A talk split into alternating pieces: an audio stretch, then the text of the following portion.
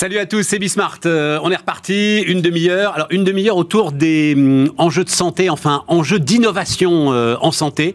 Il y a euh, un sommet important à Paris qui s'ouvre là-dessus la semaine prochaine. C'est quoi, en fait, le, le, le, le post-choc Covid, ARN messager, vaccin en trois semaines, etc., etc. Est-ce qu'il n'y a pas un petit trou d'air, justement, derrière? On va voir ça. Et puis, ensuite, Jean-Pierre Petit, et on fera le point sur le retour du choc géopolitique.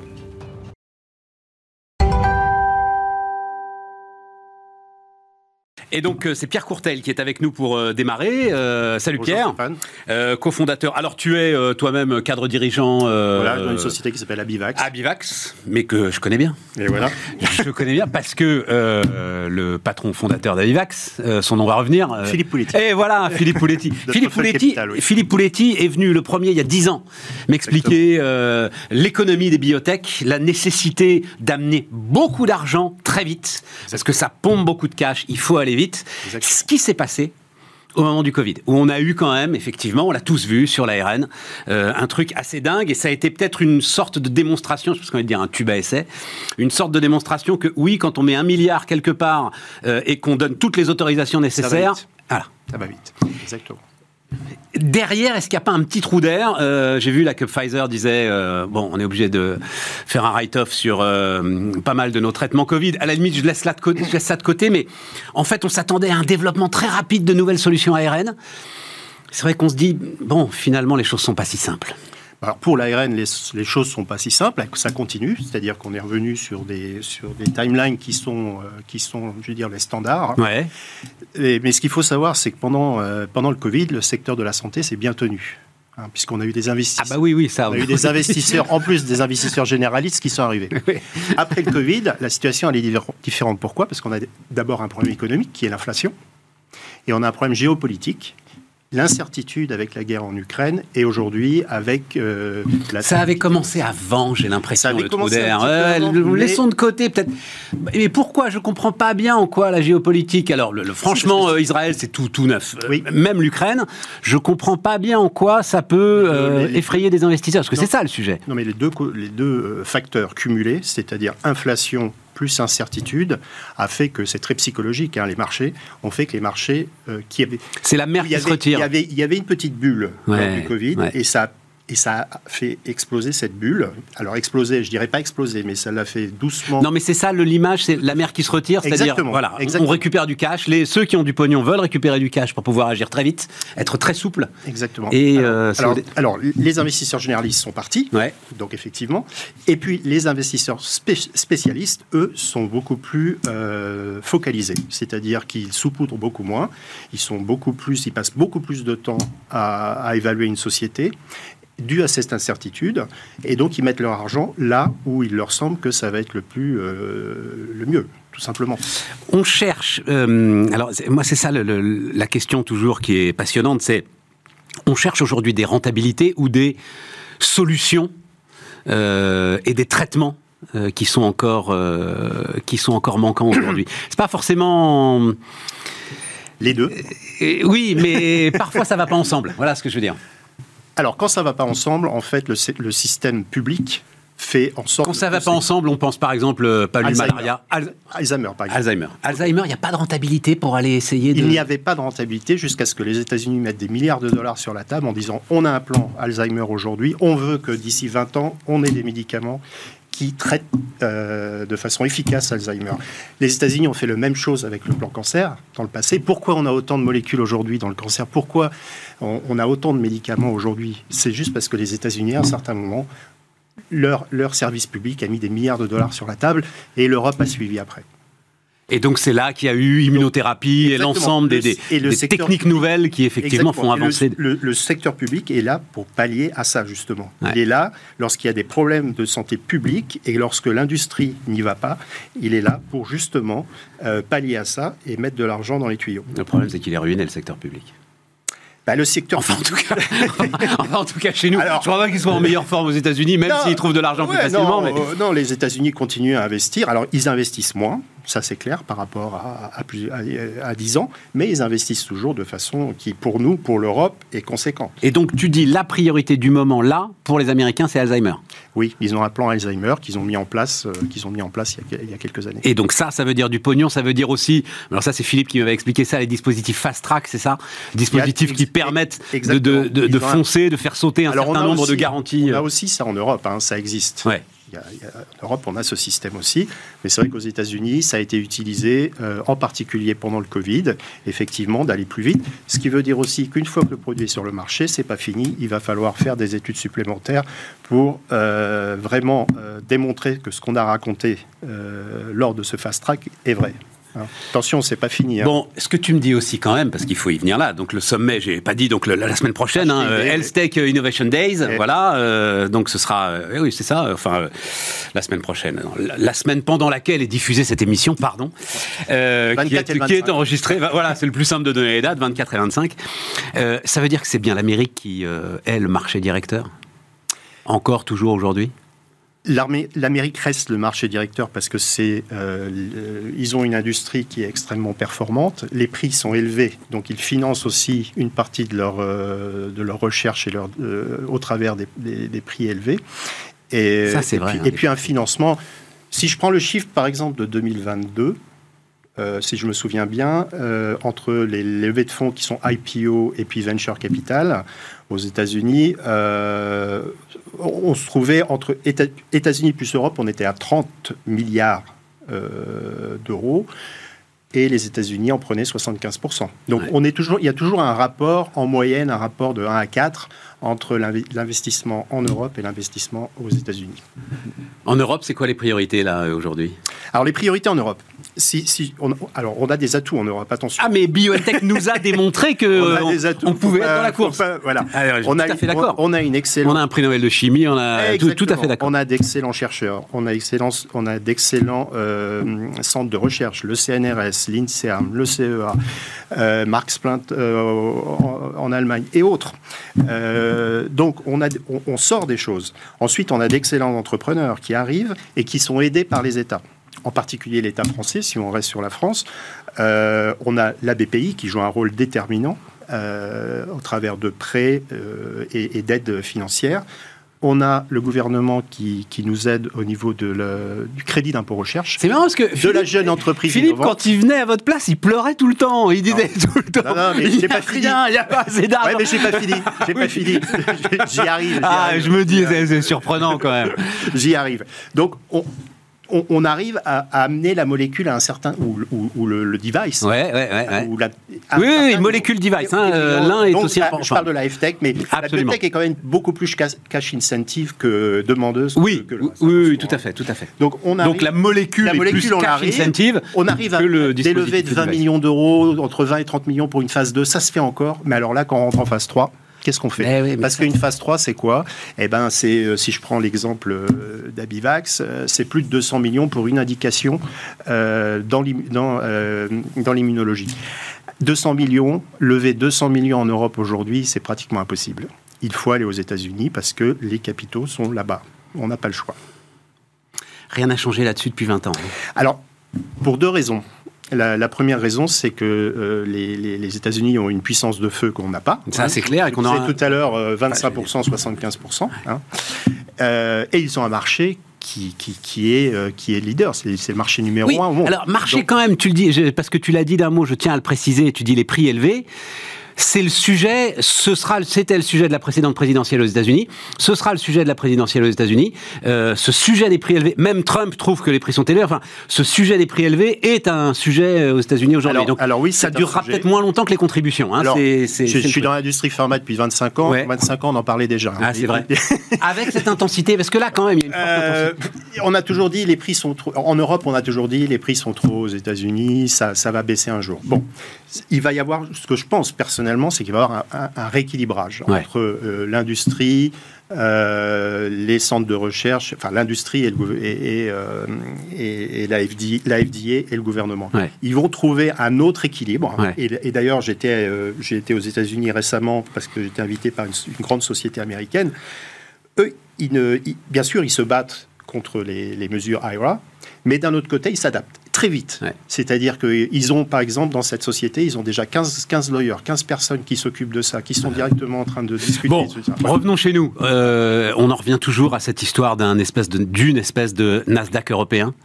C'est-à-dire, il faudrait une sorte de, de, de marché européen de l'innovation pour euh, pouvoir monter, lever les montants. je pense que les États-Unis sont, sont, sont, ont réussi à être leaders dans le domaine de la santé et d'ailleurs ils drivent aujourd'hui l'innovation mondiale quelque part puisque sans ouais, ouais, j'ai compris.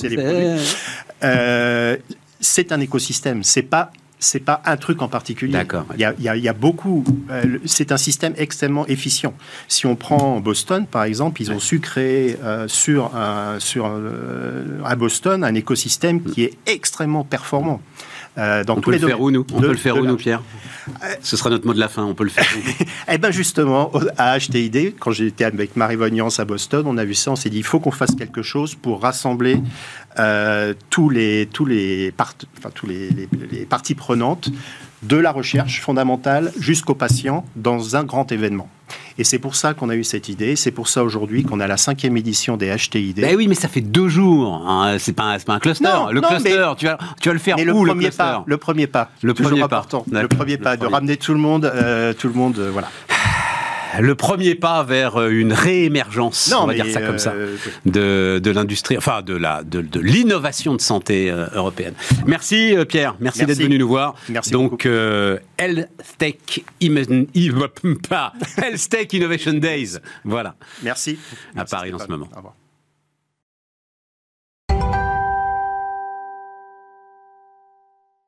On repart donc et on repart avec euh, Jean-Pierre Petit, président des Cahiers Verts de l'économie. Salut Jean-Pierre. Salut Stéphane. Euh, donc euh, le choc géopolitique. double choc géopolitique. Est-ce qu'on monte en intensité, à ton avis Donc en fait, il a démarré avec la guerre ukrainienne. Est-ce qu'on monte en intensité avec ce qui est en train de se passer au Proche-Orient? Moi, je pense que la dégradation des relations internationales remonte à une vingtaine d'années déjà. À partir du 11 septembre, on a vu que il y a un certain nombre de think tanks américains qui mesurent ça, que la violence politique internationale s'est mise à reprogresser, alors qu'il y avait eu un, formidable, une formidable amélioration après la chute du mur de Berlin et l'effondrement de, de l'Union soviétique en 91. Donc euh, il y a eu une dégradation et cette dégradation s'est manifestée aussi par une hausse des dépenses militaires, par exemple, une montée de l'incertitude géopolitique chez les investisseurs, chez les décideurs. Donc euh, euh, c'était antérieur. Moi je veux insister sur le côté multifactoriel de cette histoire. Mmh. C'est-à-dire que tu dis effectivement Afghanistan, l'Afghanistan nous ramène au Proche-Orient, on se dit c'est le nœud essentiel. Ben non, il y a aussi la Russie et l'Ukraine. Et puis il y a surtout, si tu te mets effectivement dans une perspective euh, à 20 ans, ben, il y a surtout les tensions internes aux États. Les retours des populismes, les retours des frontières, les, les, enfin bref, une sorte de, de quand même de tension, voire de violence, tout le concept de décivilisation, là, que je trouve très intéressant, qui n'est pas seulement qu'en France, évidemment. Tout ça, en fait, j'ai l'impression, euh, produit le, le, le, le, climat dans lequel on est aujourd'hui. Et pour revenir à l'Occident, euh, revenir à nous, l'Europe et les États-Unis principalement, nous sommes attaqués de... Euh, à la fois de l'intérieur et de l'extérieur, si je puis dire. Exactement. À l'intérieur, parce que les démocraties sont quand même assez impuissantes face à un certain nombre de problèmes. Je pense en particulier à l'immigration, qui n'a pas été gérée pendant plusieurs décennies et dont on subit euh, quand même euh, pas mal de, de, conséquences. Il y a une impuissance plus, plus générale là également, hein, parce que les États ont délégué leur pouvoir aux cours suprêmes, au Conseil constitutionnel. Il y a le poids du lobbying, le poids du corporatisme, le poids de, de toutes les minorités actives. Eh, Dido, attends, tu, tu, tu, nous ferais pas un peu la campagne de Laurent Wauquiez là euh, Parce que, enfin. Si Laurent Wauquiez dit ça. Ah, bah, il, il, dit ça. Non, ça m'intéresse sur euh, l'ensemble des instances euh, supranationales ou de contrôle de l'activité économique. Bien sûr, notamment les instances euh, européennes qui sont pas très claires d'ailleurs sur le djihadisme, soit, soit dit en passant. Hein. Enfin, il y, y, aurait des choses à dire là-dessus. et puis les minorités actives qui sont très très très puissantes. Mais tu dirais ça, tu dirais la même chose de nos cours constitutionnels, de notre Conseil d'État, de l'immigration. Enfin, non mais vas-y, vas-y, Jean-Pierre. La politique d'immigration était en large en large part déterminée par le Conseil d'État. Et notamment qui, qui, qui, joue un rôle de contrôle de la Constitution comme le Conseil constitutionnel, mais par d'autres biais, et euh, notamment la Régistie à la fin des années 70. Donc euh, oui, oui, absolument. C'est, euh, ça a été un point de blocage et ça a vraiment tétanisé la plupart des politiques, qu'ils soient de, de gauche ou, ou, de droite. Et on en subit en large part les, les conséquences. Tu penses que c'est le cœur aujourd'hui de ce... Bah oui, c'est pour ça, tu vois, c'est pas le cœur de ce sujet de décivilisation, de tension, etc. Enfin, quand on traverse la crise des Gilets jaunes, personne ne parle d'immigration. Le sujet, il est bien plus fondamental autour des victimes de la mondialisation, autour de la désindustrialisation, autour de la repère totale de... J'aurais pu en parler, mais ce que je, je trouve qu'au niveau de l'immigration, on a beaucoup parlé à cause de la crise migratoire, qui va revenir hein, au fur et à mesure du temps. Ça, c'est la crise migratoire, on va en avoir pour des décennies.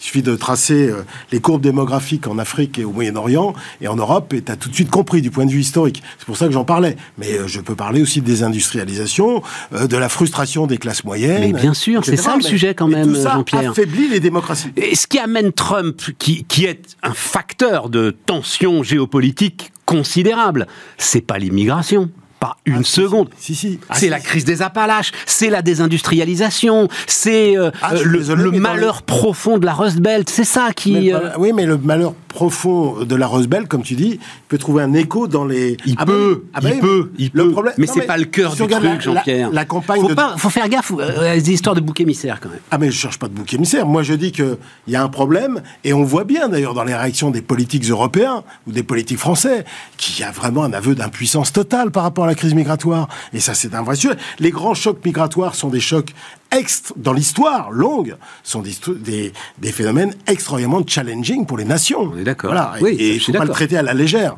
et dans la campagne de 2016, et tu l'oublies peut-être, la campagne de 2016 aux États-Unis, et sur Brexit, l'immigration était le premier sujet. Tu me diras, ça n'a rien à voir avec la choucroute, peut-être, mais il n'empêche. Ça n'a rien à voir avec la choucroute parce que c'était justement pas le même type d'immigration. C'est ça qui est intéressant. le problème du Brexit, c'était les Polonais. Non, eh ben oui, mais t'as pas un problème d'identité avec les Polonais. Ou alors je comprends plus rien. Ah bah, il euh, y a il y a plusieurs problèmes. Il n'y a d'ailleurs pas que l'Europe de l'Est hein, qui était mise en avant. N'oublie pas que 2015, c'est le, euh, c'est l'année où euh, Angela Merkel ouvre les frontières. Donc en 2015-2016. Schaffendas, c'est ça hein? Tu, tu On va y arriver, hein. on va y arriver, disait Angela Merkel. Combien de fois je l'ai critiqué Ah, ça, là-dessus, tu étais visionnaire. Et donc, euh, non, mais peu importe. Mais j'ai envie de dire. Mais non, pas peu importe, Jean-Pierre. Peu importe, tu as Si tu veux régler un problème, il faut faire le bon diagnostic. Oui, mais tu as des frustrations croissantes dans nos sociétés.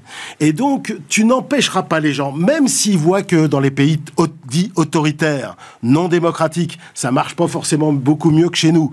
Peu importe, tu auras toujours la nostalgie de l'homme fort, des décisions rapides, de l'absence de d'atermoiement ou de ou de soumission aux pressions démocratiques, des manifestations, des grèves, des lobbies, etc. Tu auras toujours une attirance pour l'homme fort, pas pour l'idéologie. On n'est pas dans une période où on a des idéologies totalitaires comme dans les années 30, avec le national-socialisme en Allemagne et le marxisme-léninisme en Union soviétique. Tu n'as pas de projet global messianique, mais tu as une tentation de l'homme fort. Et c'est pour ça que tu as des gars comme Poutine, Erdogan, Xi Jinping, etc. Le, le, le, comment les démocraties finissent, euh, pour citer un titre célèbre, mmh. moi je l'entends depuis 40 ans. Le sujet, c'est quand même qu'à un moment, euh, avec une situation économique euh, à peu près solide, euh, c'est pas la démocratie qui euh, s'est effondrée, c'est bien l'empire soviétique qui s'est effondré. Je suis d'accord. Donc, mais par rapport aux espoirs qui ont été formulés justement après l'effondrement de l'Union soviétique, eh bien, nous sommes en recul. Et d'ailleurs, les think tanks auxquels je te que, que, je mentionnais tout à l'heure démontrent aujourd'hui une perte de la profondeur démocratique, déjà en nombre, euh, et puis en population, c'est devenu archi, minori euh, archi euh, minoritaire. Tu veux dire les, les, les, les pays dont on peut dire que la Constitution est enfin, ouais, pleinement, démocratique. pleinement, démocratique. Et même des pays qui étaient démocratiques, bah, ça se dégrade. Il y a l'Inde, il il y a Israël, euh, la Hongrie. Enfin, tu vois, c'est pas aussi démocratique qu'avant. Je veux pas dire que ce sont des, des régimes horribles, mais c'est des régimes oui, moins démocratiques. On comprend bien. Donc la, la, démocratie recule depuis le milieu des années 2000. Et puis, et quand même a repris un petit regain de. Y a eu des de vigueur avec la Pologne, quand même. Voilà. Oui, il y a ça. Puis l'Europe réagit. Même si je veux pas faire de jugement de valeur. Oui, mais je, je, reviens parce que ça m'intéresse énormément à ce sujet de l'immigration. Ça me permet d'ailleurs de dire un truc. Mmh. Euh, on est là quand même sur un sujet euh, intéressant, important en France. Est-ce qu'il faut, oui ou non, régulariser les gars qui euh, bossent depuis euh, 10 ans, 15 ans? Euh, Combien sont-ils? On n'en sait rien. Euh, Est-ce qu'ils sont vraiment indispensables à la machine économique? On n'en sait rien. Ah si, il y en a qui savent. Il y en a qui pourraient nous dire deux, trois trucs. C'est les patrons. Mmh. Ils sont tétanisés par le sujet. Ce qui peut-être te donne raison d'ailleurs. Mais bien sûr. Tétanisés. Le- le- Tu peux pas, t'as pas le droit de leur poser la question sur. C'est un débat. Est-ce que vous êtes oui ou non pour la régularisation Putain, les gars qui sont sur les chantiers, oui ou non, est-ce qu'il faut les régulariser? Les gars sont tétanisés. Ben, c'est le problème que ça n'a pas été traité. Ça aurait dû être traité démocratiquement. Comme ça l'est, le Japon est un pays démocratique. Mais il- pour que ce soit traité Ben. démocratiquement, il faut que les gens aient le courage de s'exprimer. Mais euh, l'idéologie, euh, disons, on va dire, égalitariste, euh, mondialiste, mondiale, euh, a euh, interdit ce débat. Puisque en France, si je, on prend l'exemple de la France, dès que tu critiquais l'immigration, tu étais associé à l'extrême droite, qui vrai. était un, un facteur d'excommunication. Il faut, faut, faut bien le dire. Oui, oui, tout à et, donc, et, et on, on a encore même aujourd'hui ce discours de la part de la gauche. Donc, on n'a on pas traité le sujet de l'immigration. On n'a pas pu traiter. euh, moi, je, je pense que le pouvoir culturel est au moins aussi important que le pouvoir économique, si tu veux. C'est Gramsci qui avait raison. Et sur le plan culturel, on peut dire que la, la gauche occidentale, d'une manière générale, a interdit un débat là-dessus. Mais tu es d'accord que quand on s'interroge sur le marché du travail, le recul démocratique, démographique Mmh. aujourd'hui en Europe, même les reculs de productivité, la question de l'immigration est une question intéressante. Elle a quand question même fondé les. États-Unis d'Amérique, mon Dieu, l'immigration. euh, oui, mais enfin, le taux d'emploi est euh, encore plus intéressant. mais tout à fait. Mais, mais- taux- mais posons la question. Non, mais en on France est en particulier, je veux dire, on pourrait résoudre les problèmes de pénurie, etc., dont tu, que tu mentionnais à l'instant, plus par une augmentation du taux d'emploi avant de penser à l'immigration. C'est Voilà. pas ce que j'ai dit. Non, non, bien sûr. J'ai dit juste t'as- que c'est pas possible qu'on qu'on ne qu'on ne pose pas le sujet en termes économiques. À chaque fois, ils disent économie stupide.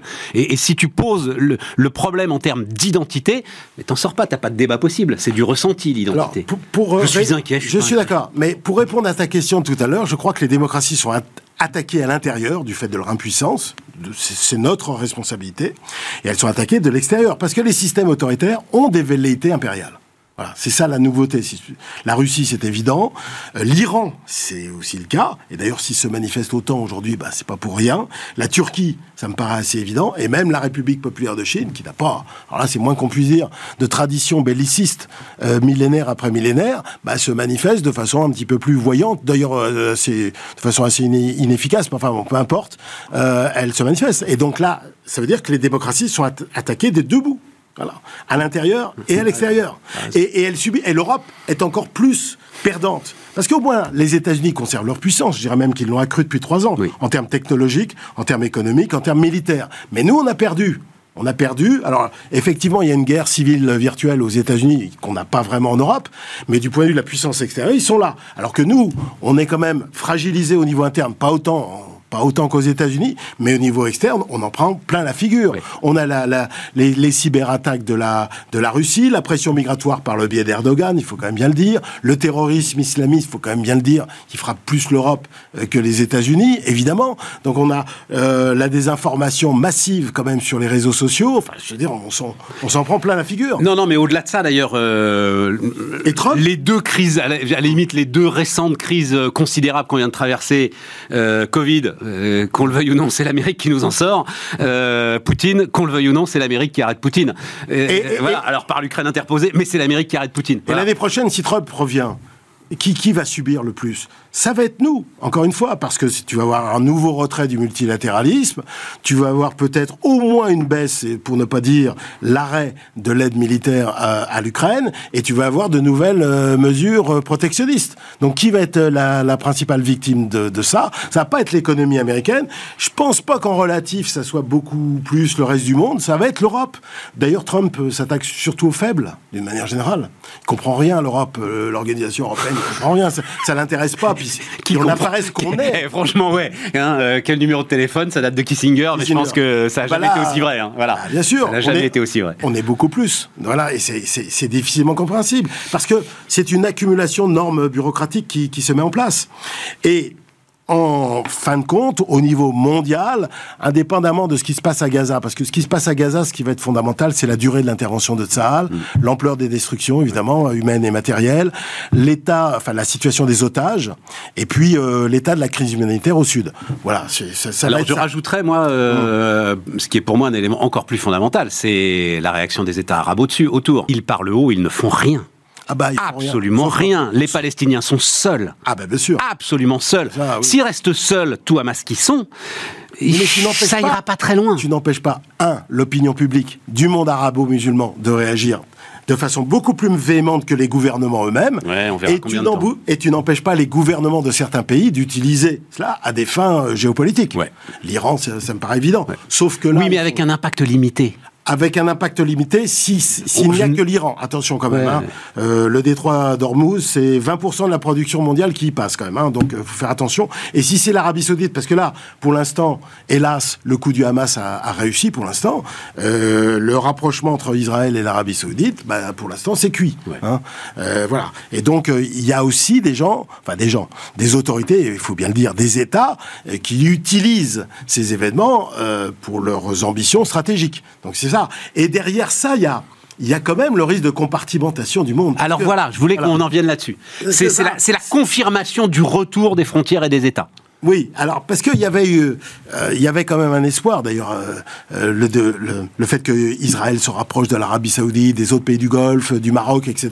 Ben ça, tout ça, maintenant, tout ça est tombé comme un, un, château de cartes. Et cette année, mais c'était un, mais c'était un château de cartes, Jean-Pierre. Bah, on va voir, on va voir, on va voir mais non, mais ce que je veux dire, non, mais, dire, non, non, mais juste un mot là-dessus, c'est exactement comme finalement le, le, le euh, ce qui s'est passé en Afghanistan, mais euh, il y a 60-70 euh, ans. C'est-à-dire qu'à un moment, tu peux décider tout ce que tu veux entre rois et princes et présidents mmh. élus. les peuples n'avancent pas au même rythme que toi. Je suis d'accord. Je suis d'accord. Mais y a, cette année, il y avait quand même eu des, des évolutions. Il y avait eu quand même l'intermédiation de la Chine pour la première fois dans la région pour le rapprochement entre l'Iran et l'Arabie Saoudite au mois de mars dernier. Et puis, il y avait eu l'adhésion de l'Iran, de l'Arabie Saoudite, ainsi que l'Égypte et les Émirats dans les BRICS. Hmm. Donc il y a eu un début de... Le Sud global. Le Sud global, voilà. L'émergence du Sud global. tu peux même y mettre un peu d'Inde, parce que si tu regardes les réactions de Narendra Modi, elles sont quand même, euh, bon, euh, euh, un petit peu négatives à l'égard d'Israël. C'est pas très clair. Hein, Des experts géopolitiques qui viennent ici me disent c'est de la... Alors, mais c'est intéressant, parce que hmm. c'était peut-être, avant ce qui est en train de se passer effectivement au Proche-Orient, de la foutaise finalement, ce Sud global. C'était une sorte d'union de, circonstances sous haute autorité chinoise et euh, fallait pas plus s'inquiéter de ça. Effectivement, là, il y a peut-être l'émergence de quelque chose qui Parce pourrait faut, faut, bien dire ce que c'est que la compartimentation. C'est pas la démondialisation. C'est la création de plusieurs mondes en termes juridiques, en termes commerciaux, en termes technologiques et en termes monétaires système de paiement. Ça veut dire c'est c'est l'ancien monde d'avant la chute du mur de Berlin, parce qu'il y avait, il y avait trois mondes.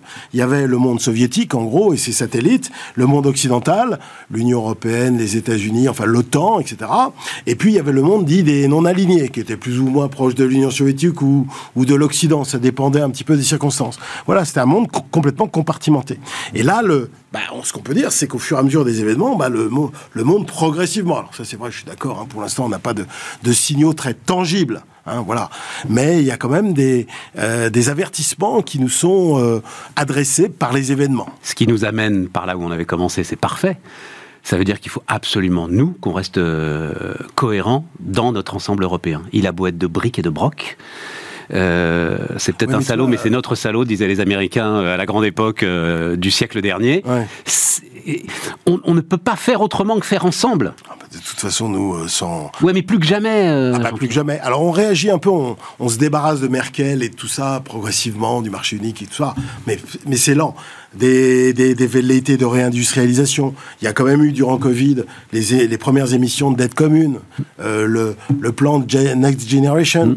Bon, la crise gazière, un an après, enfin 15 mois après, en disant qu'on l'a pas mal géré. Voilà, il y a, y a, quand même. On arrive à trouver un accord sur le marché de l'énergie alors qu'on pensait que c'était impossible. Absolument. Bah voilà. On a des bouts de challenge. Hein. Vive l'Europe. Vive l'Europe. Hein, il l'a dit. Vive l'Europe. Allez, euh, merci à vous. Et puis, euh, bah, on se retrouve la semaine prochaine.